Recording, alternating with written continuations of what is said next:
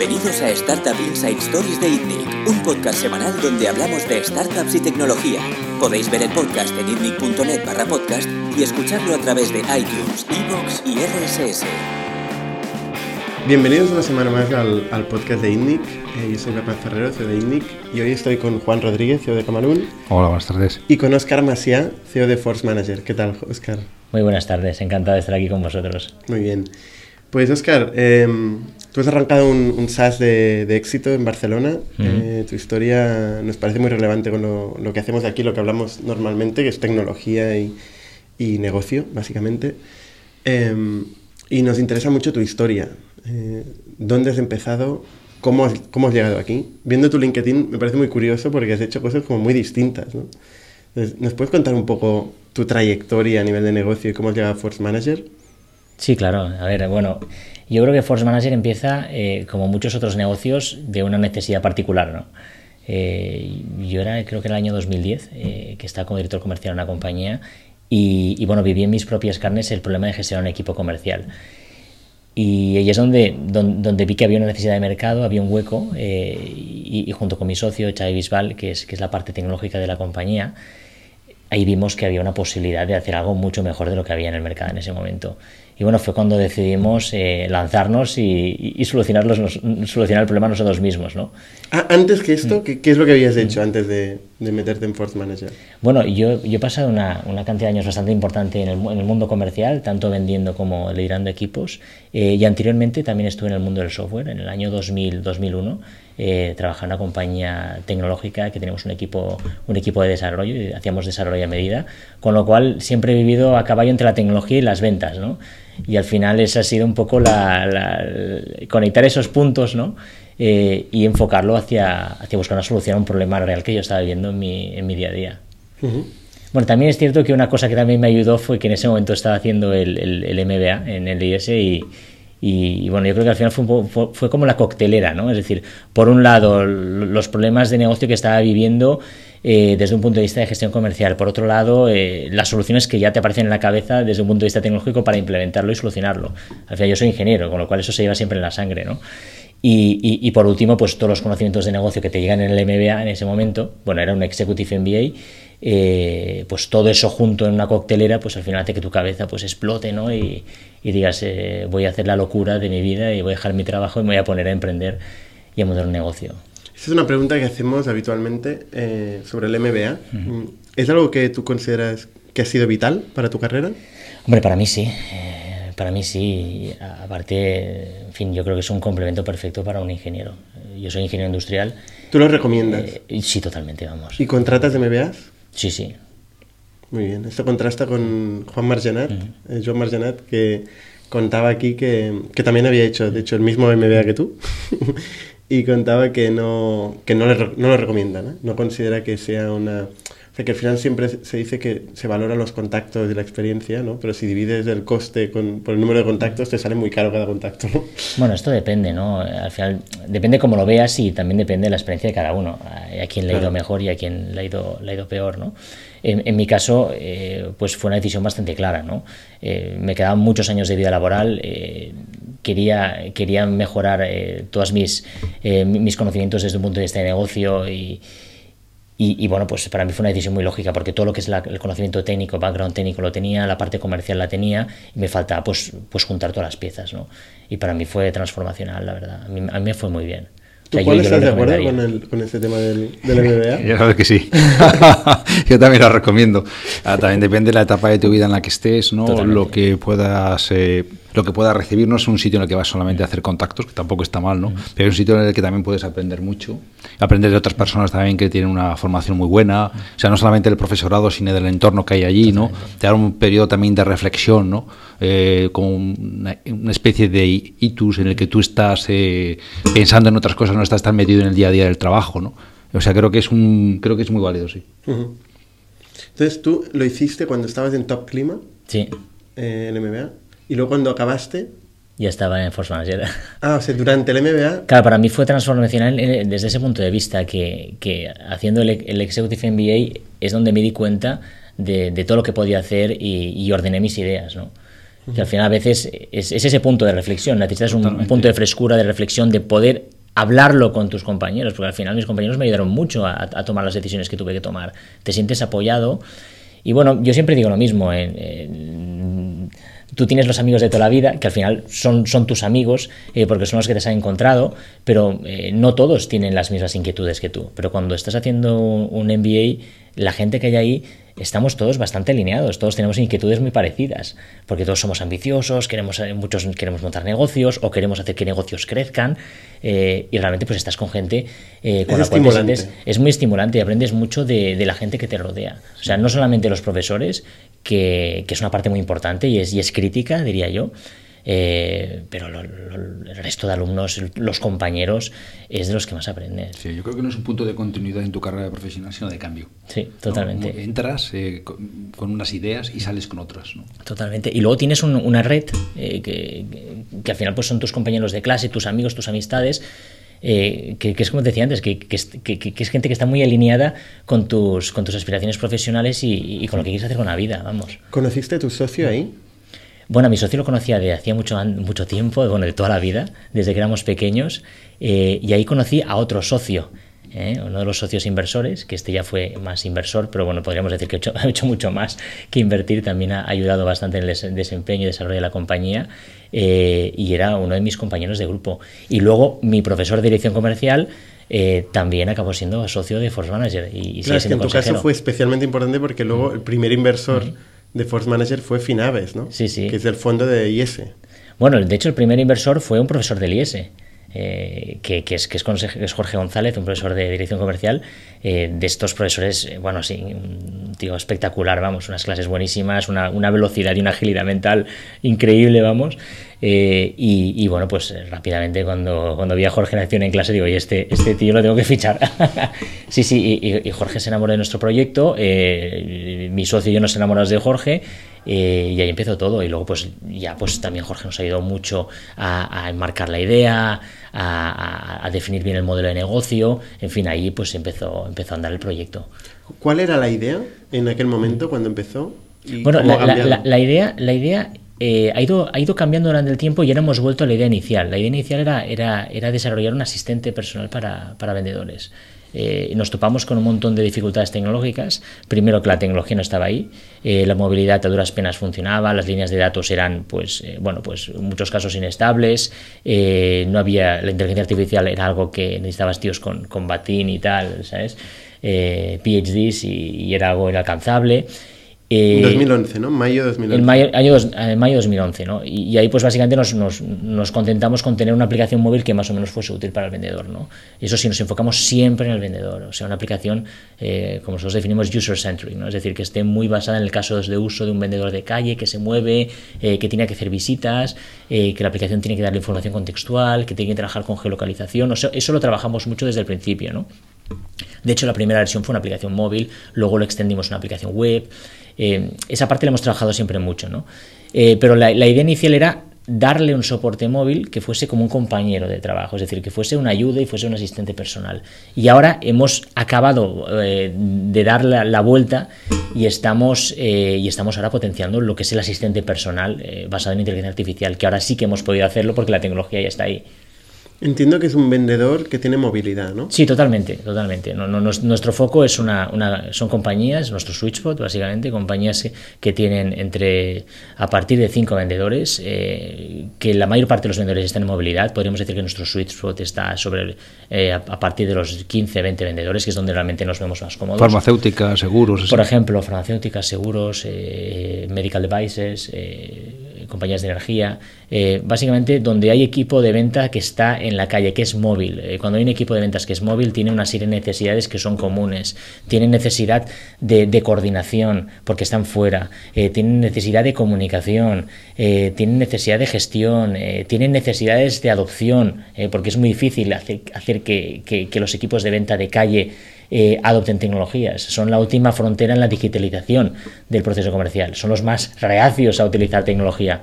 Aunque, aunque parezca lo contrario. Es mucho Sí. más fácil digitalizar a un tipo que tienes en la oficina con una pantalla y tal, a un tío que está moviéndose por la calle Totalmente. Y, y lo que es sorprendente es que en 2011 empezarais por ahí. Totalmente. Bueno, porque vimos que realmente eh, de forma natural ellos están empezando a adoptar la tecnología.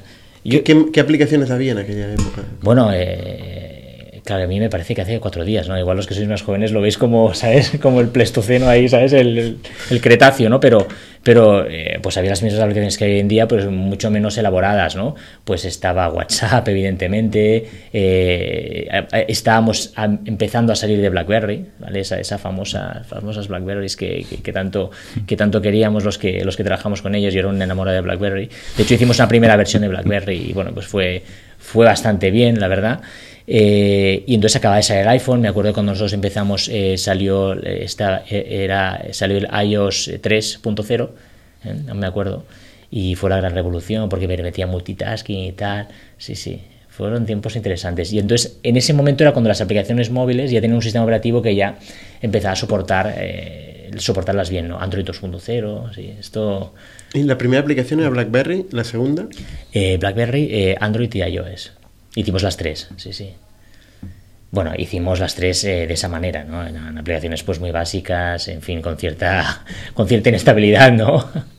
Pero sí, sí, es lo primero que hicimos. O sea, de hecho, la página web, el proyecto web, eh, empezó más tarde.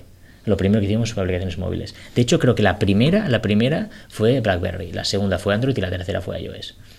¿Y, y el valor que aportaba en comparación a otros CRMs, digamos, de, software de gestión de equipos comerciales, o sea, en comparación a un, un Soho o un... Bueno, era, era, el enfoque total en movilidad y, en, y no era movilidad, sino era en, en, el caso de uso de vendedores de calle. ¿De acuerdo? En lo cual la movilidad pues no solamente era una forma de consumir la información, sino que era una forma de, de, de entrar información en el sistema. Y no había herramientas. O un Salesforce, por ejemplo, todavía no estaba tan implantado. Sí, eh, Salesforce estaba muy implantado. De hecho, recuerdo la, primera reunión con inversores, eh, que esto fue en el año 2011, que estaba buscando mi primera ronda. Y creo que esto fue en, no sé si fue en, creo que fue en esa de Ban o en ISBAN, no me acuerdo, de Business Angels Network. Y, y, me acuerdo que me hicieron una pregunta y me dijeron, ¿tú crees que el mundo necesita otro CRM? No, claro, ahí me dejaron bastante hecho polvo, ¿no? Eh, en ese momento no supe, no supe a qué contestar, ¿no? Y, y luego me da cuenta de que, de que, oye, que, que hay mercados eh, gigantescos eh, donde, donde realmente eh, hay muchos players y están, y están muy crowded, pero al mismo tiempo hay muchísimas oportunidades. ¿De acuerdo? Como por ejemplo el mercado de CRM. Es un mercado brutal de billions y billions y billions y continuamente creciendo eh, y, y, generando espacios, eh, nichos y al final hay, hay, muchas posibilidades para coger tu solución y colocarla en estos mercados y que, y que crezca con el mercado que a veces nos pensamos que bueno porque un mercado pues eh, hay, hay, hay, muchos players eh, pues es un mercado que no vale la pena eh, y muchas veces pues precisamente por eso porque es un mercado que vale la pena y muchos players no luego te vas a otro que no hay ningún player y te parece que eres el único y eres el único por un motivo no porque igual porque igual no hay negocio no que esto y es una categoría que está por montar no y hay que hacer una inversión increíblemente brutal no pues para poder generar una categoría de negocio en, en, en ese segmento no aunque se tiene que poder justificar, mm. digamos, el, el, nuevo player, ¿no? O sea, ya sea por especialización o Totalmente, por, tienes que en algo. Un... Tienes, que decidir, tienes que decir qué, qué vas a ser, ¿no? Eh, cuando te entras a una fiesta y hay un montón de gente, bueno, pues si quieres dar la nota tienes que hacer algo diferente al resto, ¿no? Porque si no vas a ser uno más, ¿no? Eh, y igual no vale la pena entrar en esa fiesta. Entonces, en nuestro caso, pues la especialización fue foco, foco, foco en equipos de venta de calle. Nos enfocamos en esa casuística, nos enfocamos en, ese, en esas necesidades eh, y no vamos a hacer nada más. Y esa fue la. Y bueno, y, es, y, es, y, es, y es decir, el éxito de Force Manager, estar enfocadísimo en esa solución. En, en aquellas compañías que tienen venta en calle y mm. venta telefónica, mm. que me imagino que pasan en algunas de ellas, mm. ¿no? ¿Tienen dos soluciones distintas? Una de venta telefónica con un CRM tradicional y otra venta en calle? Bueno, es que lo que, lo que sucede ¿Pasa es eso? que, ¿Os pasa sí, eso? ¿Qué con, compañías compatibilizan las dos, los dos tipos? Sí, hay, hay dos posibilidades. Hay compañías eh, que son medianas, eh, podemos decir, pueden tener equipos de, de, 50, 80, 100, hasta 200 vendedores que tienen una parte muy importante de calle y una parte más menos importante de, de, de concertación telefónica. Sí. Eh, en, en, este caso nosotros utilizamos la misma solución, Force Manager puede hacer las dos cosas, por eso hicimos la versión web para los señores que están en la oficina, ¿de acuerdo?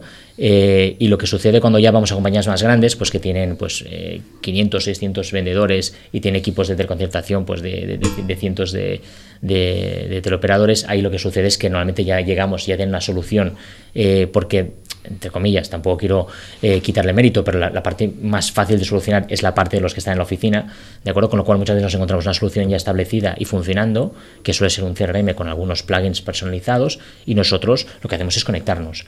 Es decir, eh, que en cuenta mediana, pequeña solucionamos todo el problema y en cuenta grande lo que hacemos es conectarnos. Es decir, Force Manager, una gran cuenta, eh, muchas veces está conectado a un, CRM y casi siempre a un, sistema RP. O sea, puede estar conectado a un Salesforce, por ejemplo. Sí, sí, sí, sí, perfectísimamente. Con Salesforce nos conectamos muchísimas veces. ¿Y qué particularidades? Con Microsoft Dynamics, por ejemplo. ¿Qué aportáis vosotros, no? Claro, ¿qué particularidades tiene también la, la venta de calle que requiera una funcionalidad o un set de funcionalidades pues mira, las particularidades son que el ancho de banda que tiene un, vendedor que está en la calle eh, para, poder acceder a la información que aparece en pantalla es, muy pequeño, porque está en, multitarea continua, está continuamente recibiendo llamadas, hablando con uno con otro. Eh, tiene que ser una aplicación que esté hiperdiseñada para darle información contextual y relevante en cada momento. Es decir, que tú abras tu Force Manager o tu, o tu sistema y te aparezca información de lo que tienes que hacer, que esté relacionada con tu geoposición, en fin, cosas que son muy particulares para alguien que se mueve. Si yo tengo un Salesforce y no me la muevo... app de Salesforce, por ejemplo, no hace esto. Bueno, es que la app de Salesforce eh, tiene un, papel complicadísimo y es que tienes una app que sirva para cualquier modelo de negocio que cubre Salesforce, que son todos. Con lo cual es una app muy genérica. Y más que una app es una plataforma. ¿De acuerdo? Es una plataforma en la cual incluso se puede desarrollar por encima. Entonces, o sea, Salesforce va mucho más allá de un CRM. Salesforce es un sistema operativo en la nube. Además, lo, decía hace poco eh, Mark Benioff, que, que, al final, pues, que es, que es, que es la misión eh, y hacia dónde van ellos, ¿no? Entonces, eh, realmente ellos empezaron con el CRM, pero al final acaba siendo un subproducto de, todo, de, de, todo su, de toda su arquitectura. su, su ambición está clara, es quieren ser el CRM. El único. Quieren ser. Bueno, quieren comerse el mercado. Yo, creo que quieren ser más que un CRM. Ellos quieren ser una plataforma de negocio en la nube eh, y por eso pues están complementando mucho la.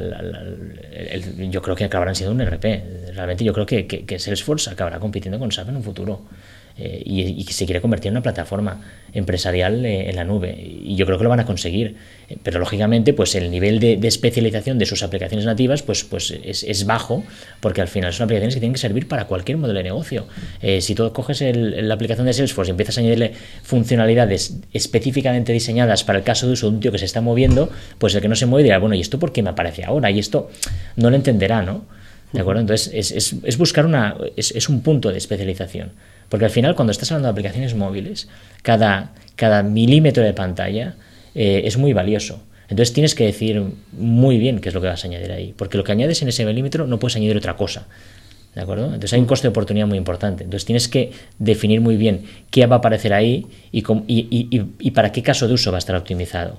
Hmm. Y ahí es donde la, la, hiperespecialización pues tiene, tiene todo el sentido del mundo. ¿Y eso ha ido cambiando a medida que los móviles se han ido sofisticando? Por el principio era, era, había poca resolución y poco ancho de banda en el móvil. Hoy hay mucha resolución y mucho ancho de banda realmente es casi es un ordenador el móvil. Totalmente. De, hecho, yo puedo pasarme un día entero fuera de la oficina eh, con, con, el iPhone y, y, puedo sacarlo prácticamente todo adelante. Sí, sí, el 99%. Claro, por eso igual este, este problema de, de optimizar el espacio no es tan presente hoy, ¿o sí? ¿O sigue siendo...? No, no solamente el espacio, eh, es, es el foco. Es el foco. Eh, hay que entender que el caso de uso de un smartphone es un caso de uso por definición en multitarea. ¿De acuerdo? Cosa que no sucede cuando estás con, tu, con tus cascos delante de tu, de tu Mac o de tu PC o lo que sea. ¿De acuerdo? Cuando estás con el móvil, estás moviéndote, estás en la calle, están pasando cosas por detrás, por delante, eh, pasa un coche. Eh, bueno, de hecho, muchas veces hay problemas de seguridad precisamente por esto, ¿no? Eh, y, y, tienes que diseñar la aplicación de una forma que sea hiperintuitiva. Y tenemos que reducir al máximo las curvas de aprendizaje. O sea, no puedes desarrollar una aplicación móvil de la misma forma que estás desarrollando una aplicación web. Eh, o sea, Porque al final el usuario no tiene tiempo ni capacidad para, para, analizar la aplicación igual que analiza, ni paciencia eh, para analizar la aplicación igual que analiza una, una aplicación web. ¿Vuestra solución a qué tipo de clientes va destinado? ¿Clientes muy pequeños, clientes grandes? Nosotros vamos a cliente, eh, lo que nosotros llamamos el high mid market, compañías medianas grandes y luego gran, gran, gran cuenta, enterprise. Eh, vuestra aplicación hay que optimizarlo luego para cada cliente, igual que Salesforce, lo tenéis que tiene que haber un desarrollo particular de vuestra aplicación para cada cliente, exactamente Bueno, esto depende más del cliente, ¿no? Eh, algunos clientes, pues con nuestra versión out of the box con cierta parametrización es más que suficiente, que eso es lo que suele pasar en, en, mid market, eh, pero cuando nos vamos a, enterprise ahí lógicamente pues hay que haber, se tienen que producir desarrollos, ¿Lo hacéis vosotros? Estamos ahora mismo en un momento en el cual estamos transicionando un modelo de canal. Eh, es una decisión estratégica que tomamos. ¿Os estáis moviendo de canal? Estamos transicionando un modelo de canal. Vale. Ahora, eh, nosotros hemos ido en directo eh, y yo creo que, que, es lo adecuado, al menos al principio, porque tienes que entender muy bien a tu cliente y tienes que, que tocarlo y interaccionar con él. Pero en el momento que ya te entras en una fase de, de, de, de crecimiento y, y, que requieres cierta escalabilidad, ahí es donde tienes que tomar la decisión de, hacer una transición a un modelo de canal, en el cual tú te dedicas a tu producto y tienes un canal que se dedica a los servicios. Nosotros ahora mismo estamos en ese punto, estamos haciendo esa, esa transición. Sobre todo cuando hay trabajo a hacer también para el canal, ¿no? Que puede justificar pues, la integración. Totalmente, claro, totalmente. Uh -huh. Eso sería más para Enterprise, el canal, o para Mid-Market también. Los dos, los dos, los dos. Enterprise, lógicamente, ya, ya no es que sea algo opcional, sino que ya es una necesidad. Mm. Eh, y, y, luego para, para mid-market, pues, pues lógicamente también. ¿Tenéis eh, equipos de ventas distintos para Enterprise y mid-market? ¿O a ver, establecidos a nivel de compañía realmente no, eh, pero a efectos prácticos sí que se produce una, una estratificación o una segmentación de los, de los vendedores eh, para diferentes sectores. ¿no? Es decir, nosotros sí que tenemos mm, separados el equipo de lo que nosotros llamamos Longtail, que son las cuentas más pequeñas del equipo Enterprise y Mid, eh, pero ahora mismo Enterprise y Mid están bastante mezclados. Aunque sí que es cierto que algunos vendedores que se están especializando a deals cada vez más grandes. Porque vuestro annual contract value típico, ¿por dónde se mueve? ¿Qué franja? Bueno, depende del, del, segmento, ¿no? Si nos vamos a cuenta pequeña, mediana o grande, ¿no? Eh, pero si vamos a cuenta grande, pues estaríamos hablando de, del el, el típico contrato pues de unos eh, ses, de entre 60 y 300 mil euros al año de ARR. Ah, vale. Esto sería el, el, típico. ¿Cuál es vuestro ARR anual? Ahora mismo el, sí. el ARR eh, es una cifra que no podemos dar porque supongo que no es la primera vez que os pasa. ¿Cuántos ¿no? clientes tenéis más o menos? Ahora no me hagáis el cálculo, ¿eh? No, que ya va, me conozco el truco. da, ¿eh? ¿Cuántos clientes para ponernos un poquito tenéis? Pues mira, eh, nosotros eh, total tenemos unos 1.600 clientes, porque hace poco adquirimos una compañía italiana que también tenía una cartera interesante de clientes y estamos sobre, sobre esa línea. ¿Veo que es por, en toda Europa, en España? No, no, eh, nosotros tenemos clientes de 35 países. ¿Cuál es vuestro principal sí, sí. mercado? Eh, actualmente sigue siendo España eh, a nivel porcentual, pero cada vez está, está bajando más. Eh, y, y, lo que más está creciendo, por ejemplo, ahora mismo es Latinoamérica, donde estamos teniendo unos crecimientos bastante importantes. Eh, Italia, lógicamente, porque a, a raíz de, de, esta adquisición, eh, luego también UK, en fin, tenemos bastantes focos de, de, crecimiento a nivel internacional, pero podríamos decir que donde tenemos más, más equipo ahora mismo es en, en Latinoamérica y en, y, en, y en, Italia. Y recientemente hemos abierto una oficina en, Londres, en, en Nueva York. Con lo cual Estados Unidos también es un mercado potencial muy interesante para nosotros. ¿Tenéis una oficina en Nueva York? Sí, sí, sí. Ah, mira, como Red Points, que también sí, pasa sí, por sí. aquí. ¿Compartís oficina no? Y Martín, no, bueno, podríamos compartirla perfectamente. ¿eh? Sí, ¿no? Sí, sí, sí. De hecho, muchas veces nos vemos cuando estamos por ahí, sí, sí, nos acabamos, acabamos hablando todos. Porque vuestra venta eh, es presencial o no? Uh -huh. O sea, ¿va a visitar clientes? Nuestra venta... Eh, ¿Sois autoclientes de, de, de, vuestra propia solución? Sí, sí, sí, sí, totalmente. Nosotros utilizamos personas, evidentemente, ¿no? Eh, nosotros tenemos eh, dos tipos de venta, ¿no? La, la venta ya de, de, una gama enterprise, es decir, que, que, el cliente pues requiere soluciones complejas y tal. Ahí sí que eh, vamos a ver al cliente en las fases más avanzadas de la venta y luego tenemos la venta pues que es más de mid-market que, que, muchas veces pues no es necesario ir a visitarlos. Inside Sales. Uh -huh. Que trabajamos con Inside Sales, sí, sí. Nosotros trabajamos con, con el esquema clásico de, de, típico de Predictable Revenue, ¿no? Uh -huh. En el cual tenemos un equipo de SDRs que son los que generan, generan, la, generan demanda, eh, que, se, que se alimentan de, de, de, inbound y generan su propio outbound, y luego tenemos el equipo de, sales reps que son los que, los que hacen el, el, la demo y el, y el closing. Uh -huh. Y... Evidentemente en gran cuenta es diferente. ¿eh? En gran cuenta, pues el, el, el, vendedor de gran cuenta, que como te acababa antes, eh, tenemos algunos vendedores que se están especializando en gran cuenta y hay un ciclo pues más, más completo del, del del, del, circuito comercial, vamos, que no es, no, no, es, es, mucho más difícil de, de, de sectorizar como en mid-market. O sea, que hay gente que si ve una oportunidad grande sale de la oficina, coge un sí, vuelo sí, sí, sí, hombre, o, claro, un, es que, o el coche ver, y ver, se va. Es que hay un, y esto perdonad, ¿no? Pero, pero, a veces hay una especie de manía a salir a la calle eh, y hablo como un viejo, ¿no? En plan millennial, coño, que, oye, si, si, si hay un tío que está dispuesto a comprar, eh, oye, coge el avión y ves a verlo, ¿sabes? Y además si es una buena oportunidad, no pasa nada. Sobre todo, si es una buena oportunidad. Claro, evidentemente hay que. A ver, eh, eh, si, si, si, alguien sale de la oficina a, visitar una mala oportunidad, es que hay un problema de criterio y entonces tienes un problema con esa persona.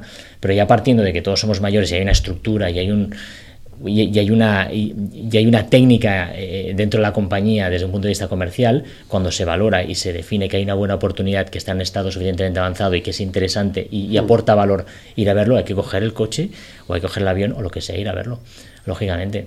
A ver, cuando, o sea, no hay que tener, no hay que tener alergia a esto. Cuando targetizas mid-market o enterprise está clarísimo, ¿no? Pero en SMB, que es más lo que hacemos eh, aquí en esta casa... No, hombre, claro, en SMB posiblemente... Es, muy peligroso el hecho de que la gente salga. y es una tendencia que tiene también la gente, ¿no? Es salir, ¿no? Pero es que el annual, contract value en SMB es 3.000, 5.000 euros. Eh, si vas saliendo, tienes el recurso más importante que tienes, que es el tiempo. No, no, no, no te salen los números, tiene, tiene que haber una lógica, ¿no? Pero para cerrar un contrato, eh, yo diría de a partir de 30, 40, ostras, es que si hace falta salir, se sale. Total. Lógico. Mayor, para cerrarlo. mayor porcentaje de vuestra venta es Enterprise. Ahora diríamos que, que, sí, que empieza a serlo, porque hemos hecho, un, hemos hecho una, una, migración a Enterprise, es decir, también hemos, esto le pasa a todos los SaaS, ¿no? Hay un momento que dicen, bueno, oye, ¿cómo, cómo seguimos creciendo? ¿no? Pues oye, tenemos que vender más, perfecto, tal, hacen el cálculo de número de oportunidades que deben generar con el tal, tal. Después os estáis moviendo poco a poco de ese envía a Enterprise. Exacto, entonces te das cuenta de que hay, de que hay un tema y es que tienes que, que, que subir el ARPA. ¿De acuerdo? Porque si no subes el ARPA, pues te das cuenta de que tienes que estar generando miles de oportunidades eh, o mejorar tus ratios de conversión de forma espectacular. Entonces, claro, tienes que subir el ARPA y posiblemente eh, tienes que tomar decisiones difíciles para enfocarte en algunos segmentos y, bueno, desenfocarte de otros, ¿no?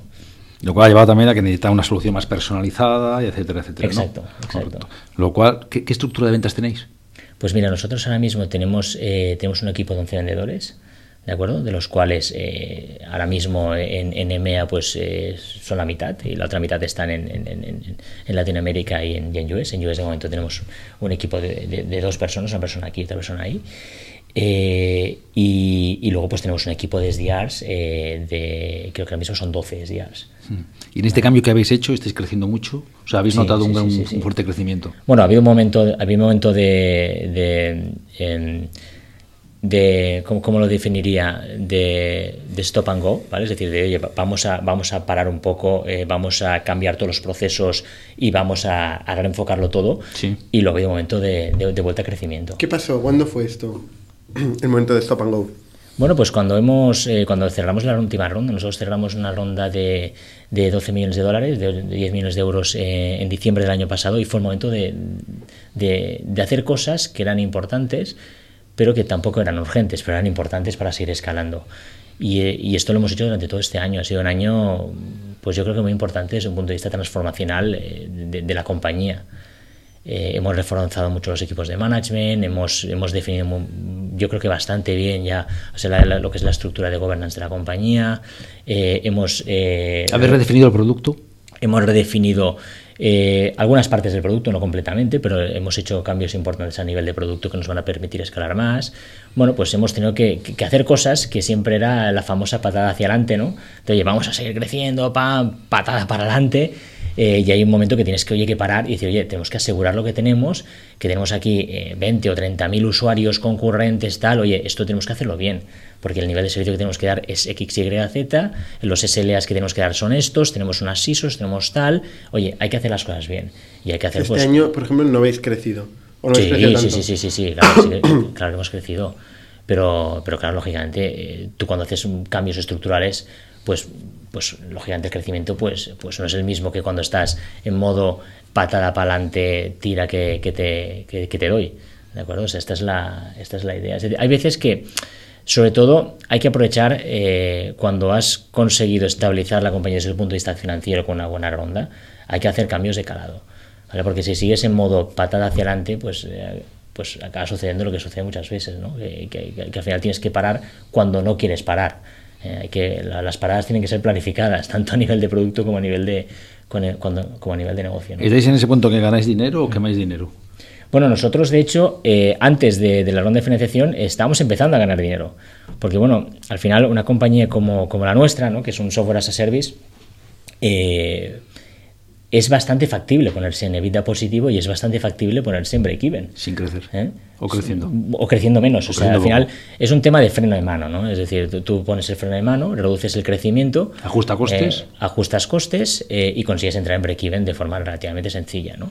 Eh, o simplemente dejas de contratar y sigues creciendo, con lo cual hay un momento que entras en el punto de equilibrio, que es lo que nos sucedió a nosotros antes de, la. Justamente cuando estábamos cerrando la ronda de financiación, nos dio una tranquilidad de espíritu importante saber que prácticamente estábamos en break-even, estábamos ya encadenando muchos meses de, de, de vida positivo eh, y estamos empezando a tener meses de, net profit positivo, meses de cash flow positivo y esto nos dio una tranquilidad de decir, bueno, pues oye, si la ronda tarda un poquito más, pues tampoco pasa nada, ¿no? Hmm. Eh, que, es, que es lo bonito del modelo de negocio software as a service. Eh, que aunque parezca que es un modelo que está siempre a pérdidas perpetuas, ¿no? que esto a veces me lo dicen, oye, ¿cómo puede ser tal? Hombre, pues claro, porque, porque tienes que invertir el capital que, que, has levantado y la inversión de capital no siempre la puedes capitalizar como eh, desde un punto de vista contable, muchas veces va a gasto. Por lo tanto, que la ronda es para dar el siguiente salto.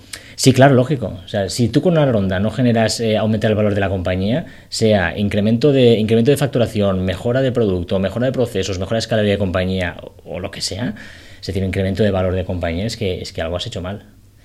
¿Cuál era tu visión cuando empezaste o sea, en, cuanto al futuro del negocio? ¿Era, era vender eh, cuando fuera suficientemente grande? Eh, hacer IPO? ¿Cuál era tu, tu, visión que tenías para Force Manager? O la de tú y tu socio, digamos. Pues mira, eh, si te soy sincero, o sea, nunca le he dedicado mucho tiempo a pensar en el éxito. ¿vale? Eh, yo creo que es algo que, hay que pensar en ello cada vez que tienes que hacer una presentación a inversores o tienes que hacer un deck, eh, pero es algo que no debes pensar en el día a día. O sea, en el día a día tienes que darte cuenta de que tienes un negocio.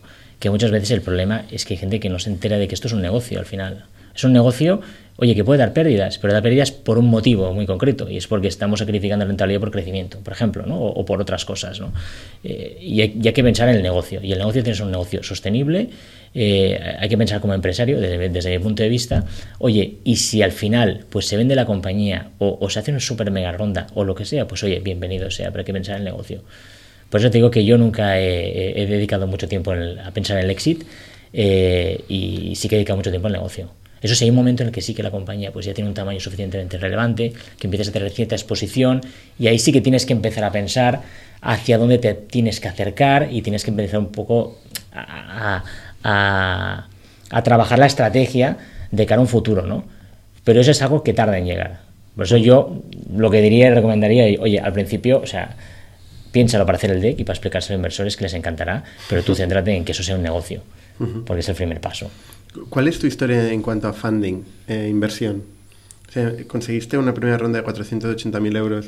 Estoy leyendo Crunchbase. ¿eh? 480.000 euros en, en, Finaves que luego se amplió a 660.000, ¿no? El siguiente año. ¿También en Finaves? Sí, hicimos una primera, una primera ronda de 400.000, no sé si los datos son exactos o deben estar en dólares, y son, mm. yo, los sé en euros. Eh. Eh, hicimos una ronda de 400.000 con Finaves. Eh, en el año 2011, creo que fue en junio de 2011.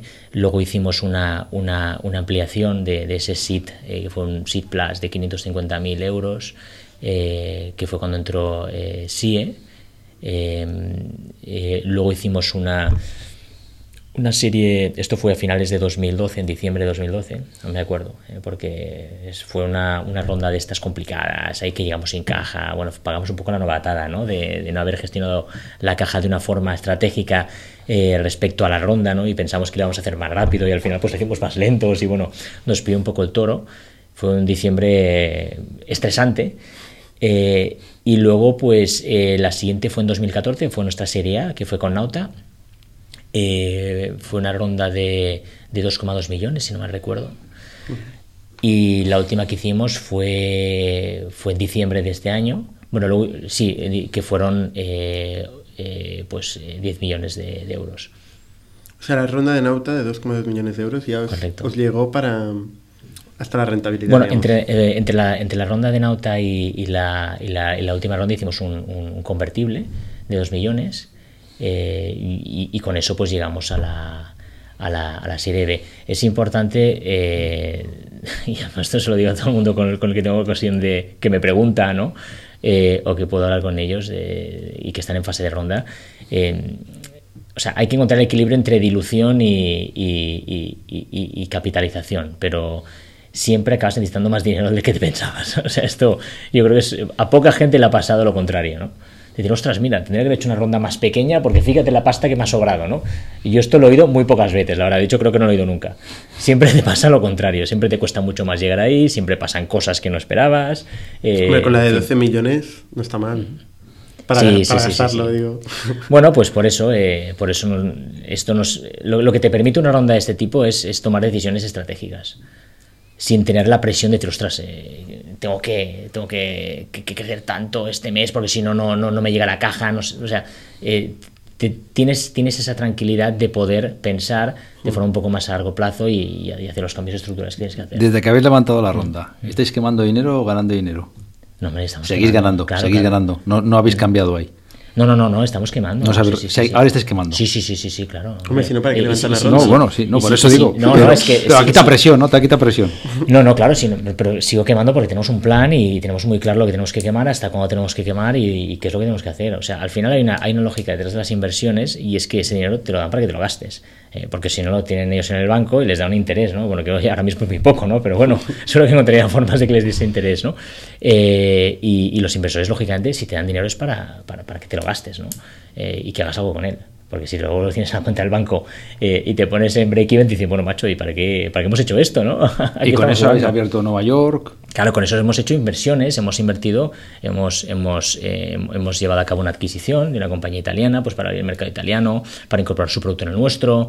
Eh, hemos, hemos, hemos abierto mercados como por ejemplo el mercado de Estados Unidos.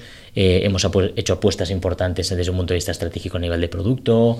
hemos hecho muchas cosas. Hemos puesto muchas iniciativas en marcha. Por ejemplo, toda esa transición al canal ha sido una, un- una iniciativa compleja, muy intensiva en management y en, y en gestión y, y en recursos, eh, que hubiese sido muy difícil hacerla en, en- en un escenario eh, ahogados a nivel, de, a nivel de capital. O sea, todas estas cosas, que son cosas importantes, necesitas tener cierta, cier- cierta estabilidad para poder acometerlas con, con garantías. Y vuestro ARR está pegando un tirón. Sí, claro, sí, sí, Sí. lógicamente. O sea, todo, todo va en concordancia, ¿no? O sea, ¿A cuánto estáis creciendo ahora, o sea, más o menos, Nosotros, nosotros nunca hemos dejado de crecer desde que fundamos la compañía. De hecho, eh, el otro día lo, lo- lo estaba viendo con, con mi socio, que nunca hemos tenido un mes que hemos, que hemos, que hemos, eh, hemos tenido un MRR inferior al mes anterior. O sea, desde, desde, que, desde, que- desde el año 2011. O sea, siempre hemos crecido. Evidentemente que a medida que vas creciendo, pues, pues los porcientos de crecimiento pues, pues, pues van cambiando, ¿no? Dependiendo del momento. No es lo mismo cuando estás en 100.000 de recurrente, cuando estás en 200.000, 300.000, 400.000, 500.000, 600.000, todo esto cambia. Son compañías diferentes con diferentes inercias. Eh, y al final, pues los crecimientos pues dependen mucho del, del momento en el que estás, ¿no? Lo que nos sucede ahora es que, eh, como estamos eh, entrando en, y estamos cogiendo clientes de, mucho tamaño, pues lo que vemos son escalones, ¿no? ¿Sabes? Cosas que hasta ahora no nos pasaban, ¿no? Pues oye, que era un crecimiento pues más, más continuado, es más escalonado, ¿no? Que a veces, oye, pues mira, tienes un mes espectacular, ¿no? Por ejemplo, este mes ha sido el, el- el mes de mayor crecimiento de toda la historia de la compañía, nunca lo habíamos visto, nunca habíamos crecido tanto como este mes, ¿no? En términos Eh, relativos. en, en términos absolutos, ¿eh? el mes de, de- de noviembre fue así espectacular, ¿no? Por Bueno, ejemplo, ¿no? Absoluto siempre, ¿no? Ah, en, en, en delta, digamos, que se ha incrementado Sí, sí, de un mes en- al en- otro. no, claro, en términos relativos, pues cuando, No, cuando claro. estábamos en 10.000 de recurrente, pues oye, pues eh, había un mes que crecíamos un 30%, ¿no? ¿Sabes? Ya. Pero claro, cuando estás en 600 o... Claro, eso ya es muy diferente, ¿de acuerdo? Entonces, este es el, este es el punto, ¿no? Es decir, el, el- el crecimiento pues también depende de- de- de- del sector en el que estés, ¿no? Si te vas a un sector de, long tail, por ejemplo, que nosotros le, le llamamos long tail, vosotros le llamáis SMB, ¿no? Eh, entonces, pues bueno, pues ahí el, el crecimiento lo tienes, eh, lo tienes a través de una captación hiper mega eficiente y una retención pues eh, absolutamente eh, hiper controlada, ¿no? Además gradual, lógicamente. Y, y es muy gradual, ¿no? Pero cuando vas ya a Enterprise, pues te puedes encontrar en crecimientos muy escalonados eh, y ya no, es, ya, ya no es esa curva ¿no? tan, tan, tan predecible que, que te gustaría que fuese, ¿no? Mm. Mirando a todo lo pasado, eh, ¿tendrías, o sea, repetirías la misma historia de funding que has tenido de rondas, de ir a buscar capital en las mismas etapas? ¿Qué cambiarías? Pues es una muy buena pregunta. ¿eh? Cuando me has dicho antes que no ¿eh? tendría tiempo para escribir, tenías razón, ¿eh? o sea, no podía escribir nada, no me gusta tomar notas y tal. Eh, pues mira, deja de pensar. Pues posiblemente la- esa segunda ronda, a, a la que llegamos tan justos de caja, eh, lo hubiese planificado mejor. Hubiese empezado a trabajarla antes. Eh, luego, cuando me puse con la serie A, eh, posiblemente no me hubiese centrado tanto en, en, hablar con tantos inversores y me hubiese centrado más en las métricas. Porque al final me he dado cuenta de una cosa, que si tienes las métricas adecuadas, los inversores vienen. O sea, todo este rollo de que hay que conocer a los inversores, hay que ir a eventos y tal, esto de verdad, o sea, en serio, ¿eh? O sea, es bullshit total, desde mi punto de vista, ¿eh? O sea, está hablando siempre desde mi punto de vista, ¿eh?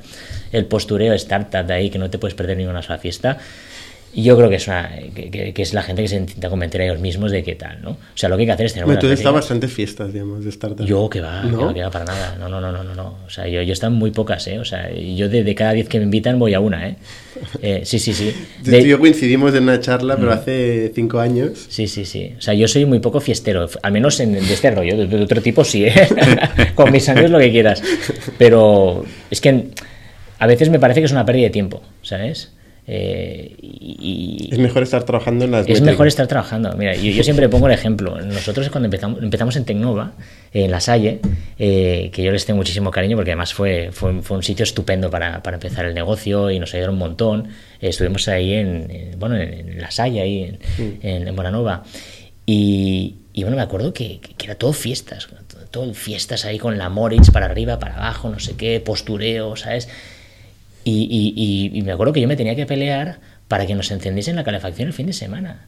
Porque la gente no iba el fin de semana a currar. Yo, tanto postura tanto, tanto rollo, coño, y aquí, y aquí no trabaja nadie, ¿sabes? A ver, eh, lo digo en broma, ¿eh? caricaturizando un poco la situación, ¿no? Pero era eso, ¿no? Y ostras, eh, y al final éramos tres startups las que estábamos trabajando por las noches, que nos veíamos por ahí en los pasillos en la oscuridad, ¿no? El fin de semana muertos de frío. dices, ostras, que al final, oye, yo creo que, eh, y, y son los aprendizajes, ¿no? O sea, Dedícate a que el negocio funcione, dedícate a las métricas y los inversores vienen solos. O sea, los inversores están como locos para encontrar proyectos buenos. O sea, el problema es encontrar proyectos buenos.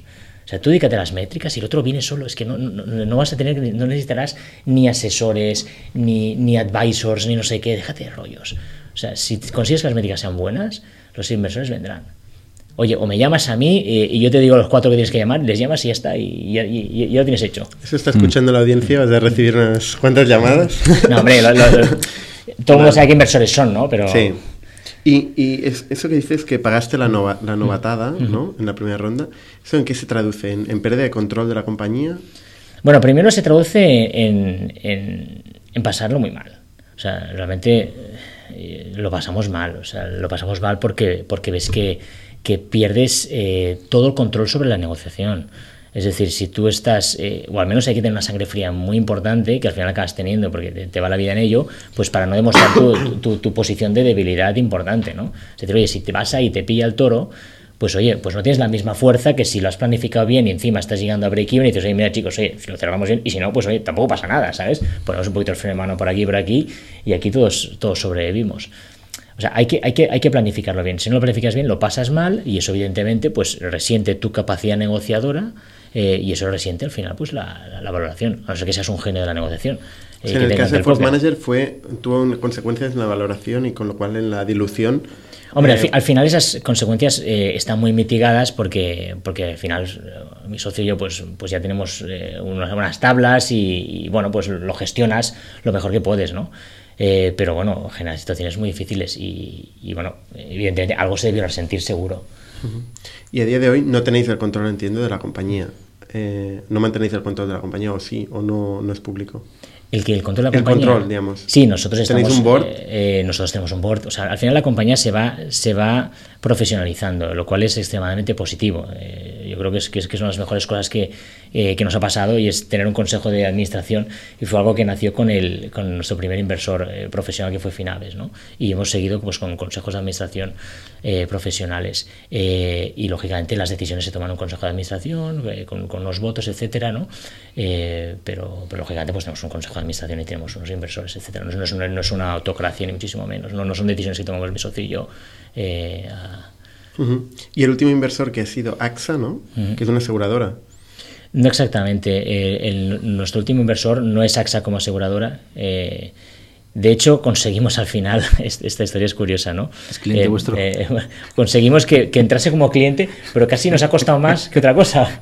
ha, sido, ha sido un proceso complicado. o sea, podríamos decir que la, que la, inversión es de un fondo de AXA ¿De acuerdo? Pero es un fondo de acceso, es un fondo de capital riesgo. O sea, no, o sea hay, hay, dos tipos, están los corporate ventures, ¿vale? Que dependen de la propia compañía y que están en el PNL de, de, de, la compañía de seguros. Y luego hay fondos ¿eh? que tienen, que básicamente invierten el, el dinero de, la compañía. Es puramente financiero. Con un planteamiento puramente financiero y rentabilidad. Y que incluso pueden tener otros socios además, además de la compañía. Es decir, pueden tener otros LPs, que es el, que es el caso de, de, AXA Strategic Ventures o AXA Ventures, que, que es como, como se llaman ahora. Que fueron las cosas que nosotros nos hizo decirnos por ellos porque nos interesaba sus contactos en el mundo de los seguros, pero no en AXA, sino a nivel de todo el mercado de los seguros. Es decir, nosotros no nos podíamos casar con la compañía. Y, así fue. De hecho, pues eh, nuestro día a día con ellos es, eh, o sea, ellos pues son financieros, ¿no? De seguros, pues nosotros sabemos más que ellos muchas veces, ¿no? Porque al final son socios financieros, que ellos saben mucho de lo que, de, lo, de lo, que es el venture capital y la, y la gestión de capital de riesgos, más que, que de seguros. ¿El board ha cambiado? Con la entrada de, este socio. Sí, claro, ahora, ahora tenemos un, un, socio del, del, último VC eh, que, está en el, que está en el board eh, y en el board pues somos, somos cinco. Eh, y, bueno, pues es un board muy ágil. Y, bueno, y esto es un, otro tema que, que, que, lo podremos discutir, ¿no? El, mm. tamaño de los boards, ¿no? que al final pues te encuentras boards inmensos, ¿no? Con, con, muchísima gente, ¿no? Y al final eso acaba apareciendo el, las reuniones de, de... ¿Cómo se llama la serie esta? De del señor Cuesta, ¿no? ¿Os acordáis de, de lo de lo que era una comunidad de vecinos, ¿no? no ¿Os acordáis? Es que yo soy de mayoría, ¿eh? Sí, que no, es operativo, vamos. Sí, que, parece, que parece una, que parece la, bueno, la reunión de vecinos ahí, que cada uno dice la suya, ¿sabes? Eh, y en vuestro caso no. Para nada, para nada. Soy cinco. Somos cinco, es un board súper operativo, estamos mi socio y yo, eh, los dos inversores principales, que son Nauta, eh, Jaxa Partners y, luego Jorge González como, como el, independiente. Eh, y, bueno, son, son boards súper operativos, muy estratégicos, o sea, muy bien. O, sea, ¿se, toman decisiones en el board? Sí, sí, totalmente. Sí, sí. Es un board para tomar decisiones. O sea, no es un board de reporting, es un board de tomar decisiones. Porque el reporting lo hacemos, lo hacemos lógicamente antes del board. Bueno, a volver un poquito al negocio. Lleváis siete años en el negocio. Si tú ahora volvieras, y haciendo un poco la pregunta que antes hacía en Bernat, pero en vez de financiación en la estrategia del negocio, si volvieras hacia atrás para ir más rápido, eh, ¿qué harías? ¿Centrarte antes en Enterprise y quitarte del SMB igual? ¿Haberte focalizado más allí? Pues mira, pues quizás sí. Sí, quizás sí. ¿Ahí perdisteis tiempo? Sí. Yo creo que perdimos, más que en el SMB, hicimos una intentona con las cuentas muy pequeñas. Intentar acaparar demasiado mercado en vez de focalizarlo más en el mercado grande, quizás eso cometimos el clásico error de foco, aunque también es muy fácil a todo lo pasado, ¿no? Es decir, que mm. porque al final todo el mundo dice, tienes que enfocarte, ¿no? Pero más foco es más riesgo, ¿no? Porque al final te tienes que decidir por una opción, ¿no? Cuando no tienes toda la información para tomar esa decisión. Eso es bastante clásico, ¿no? Eh, quizás tardamos demasiado, o, al menos en ese momento habían sus razones, eh, pero si lo volvís a hacer ahora otra vez, posiblemente tomaría esa decisión más rápido. Rápido. Y la última pregunta, porque nos vamos de tiempo. Em, el proceso de integración de una compañía, en el caso de esta compra de una empresa italiana, ¿cómo ha sido? ¿Puedes contar un poco cómo, cómo ha ido este proceso? Bueno, ¿cuántos eran? ¿Cuántos eran esta compañía que habéis comprado? ¿Cuánta gente habéis tenido que integrar? Pues 13 personas. 13 personas. Sí, sí. ¿Y vosotros en total cuántos sois? no hemos... Nosotros somos ahora mismo 145 en total, eh, pero cuando, cuando hicimos la, la adquisición éramos 110. Sí, pues al final ellos eran un 10% de nosotros, ¿no? Eh, y, bueno, pues hay que tener en cuenta muchas cosas cuando integras una compañía. De hecho, a, ver, eh, es, un momento apasionante, ¿no? Porque es el momento, pues, de, de, traer a gente de fuera que tiene una visión totalmente diferente a la tuya, muy válida, eh, es una visión muy fresca muchas veces, muy enriquecedora, tienes que, aprovechar esa visión y, esa forma de hacer las cosas, al menos al principio, hasta que se integran demasiado como para estar viciados ¿no? con, con tus, mm. con tu día a día, ¿no? y entender, aprender mucho de ellos. Es que este es un punto que, muchas veces es justamente al revés, o sea, eh, a veces te dicen, no, no, es que tienes que incorporarlos, o sea, yo creo que tienes que aprender de ellos antes de que de, incorporarlos, porque hay muchas cosas que, vienen, que, que ellos están haciendo mejor que tú, eh, y tú vas, eh, y si tú vas con esa prepotencia, esa arrogancia que tú eres el grande, ahí te estás perdiendo muchísimo, muchísimo upside. Yo creo que son las cosas que hemos hecho bien, que hemos, que, hemos aprendido muchas cosas de ellos. Eh, y, lógicamente, pues ahora estamos en la, fase de integración y, y, bueno, pues están aportando muchísimo. ¿Cómo decidisteis comprarlos antes de, de, la compra? ¿no? O sea, ¿queréis entrar en Italia y mm. buscasteis? empresas a comprar o realmente os los encontrasteis y oportunísticamente? Yo creo que hay que estar siempre con el radar puesto eh, y, es una de las funciones del, del CEO. Eh, hay, que, hay que hablar con todo el mundo, hay que tener buena relación con todo el mundo, eh, con la competencia, evidentemente. y, bueno, pues yo tengo una relación pues, recurrente con otros CEOs de, de, compañías que hacen cosas parecidas a las nuestras en otros países. Hay algunos con los que me entiendo mejor que otros, eh, porque también hay gente pues eh, pues eh, gente más cooperativa y menos competitiva no y en este caso pues pues con, Diego uno de los fundadores pues me entendí muy bien hacía tiempo que estábamos hablando y bueno pues fue algo un poco natural no es decir que esto no es una cosa de un día para otro esto tienes que trabajarlo con tiempo y coger esa confianza y, y al final todo se basa en, un tema de, de confianza no los negocios los tienes que hacer y ya no, ya no estamos hablando de adquisición, estamos hablando de cualquier tipo de negocio, tienes que hacerlo con gente que confías. O sea, la confianza es, es lo más importante. ¿Y él se ha quedado en la mm. compañía? Sí, sí, por supuesto. Sí, sí, sí. ¿Tiene previsión de quedarse? Él, y su socio, eh, que es un genio eh, a nivel de producto, eh, son dos partes muy importantes de la adquisición, lógicamente. O sea, tú no estás adquiriendo un, un asset, lo estás incorporando en tu almacén, estás adquiriendo un equipo de alto rendimiento muy, con, con, un conocimiento muy valioso. Y eso es lo que estás, tienes que tener muy claro lo que estás comprando. Para acabar, mm. en cinco años, mm, ¿dónde está Force Manager? Bueno, en cinco años eh, nosotros seremos el, ¿Quién sabe? no, bueno, no, yo lo tengo clarísimo. Seremos el, líder mundial en, en, gestión de equipos de, de, Field. Sí, sí. Y eso es lo que, eso es lo que vamos a hacer. Oye, pues mucha, suerte. Esta es una suerte, ¿no? que vaya bien. no, realmente Como mínimo lo vamos a intentar, pero no, yo estoy, yo estoy seguro que lo vamos a conseguir. Pues Tenemos a la gente y el talento adecuado para hacerlo. No, lo que hace falta es de ambición, eh, que en España no sobra. ¿eh? Ambición y talento. No, no, por supuesto. O sea, la ambición. Eh, o sea, y, no es ambición, es, es, ganas de hacer cosas, ganas de mover mm. el mundo y, de impactar. Y, oye, el recurso más valioso que tenemos es el tiempo y el estar vivos. Correctísimo. Y, tenemos que aprovecharlo, tú. Y el mundo es de los valientes, no de la gente que se queda en casa. 100%. Muchas gracias por tu testimonio y nos vemos la semana que viene. Muy bien. Suscribíos a nuestro podcast semanal en youtube.com barra iTunes, Evox o RSS para no perderos ningún episodio. También lo podéis recibir en vuestro correo suscribiéndoos a nuestra newsletter semanal en itnic.net.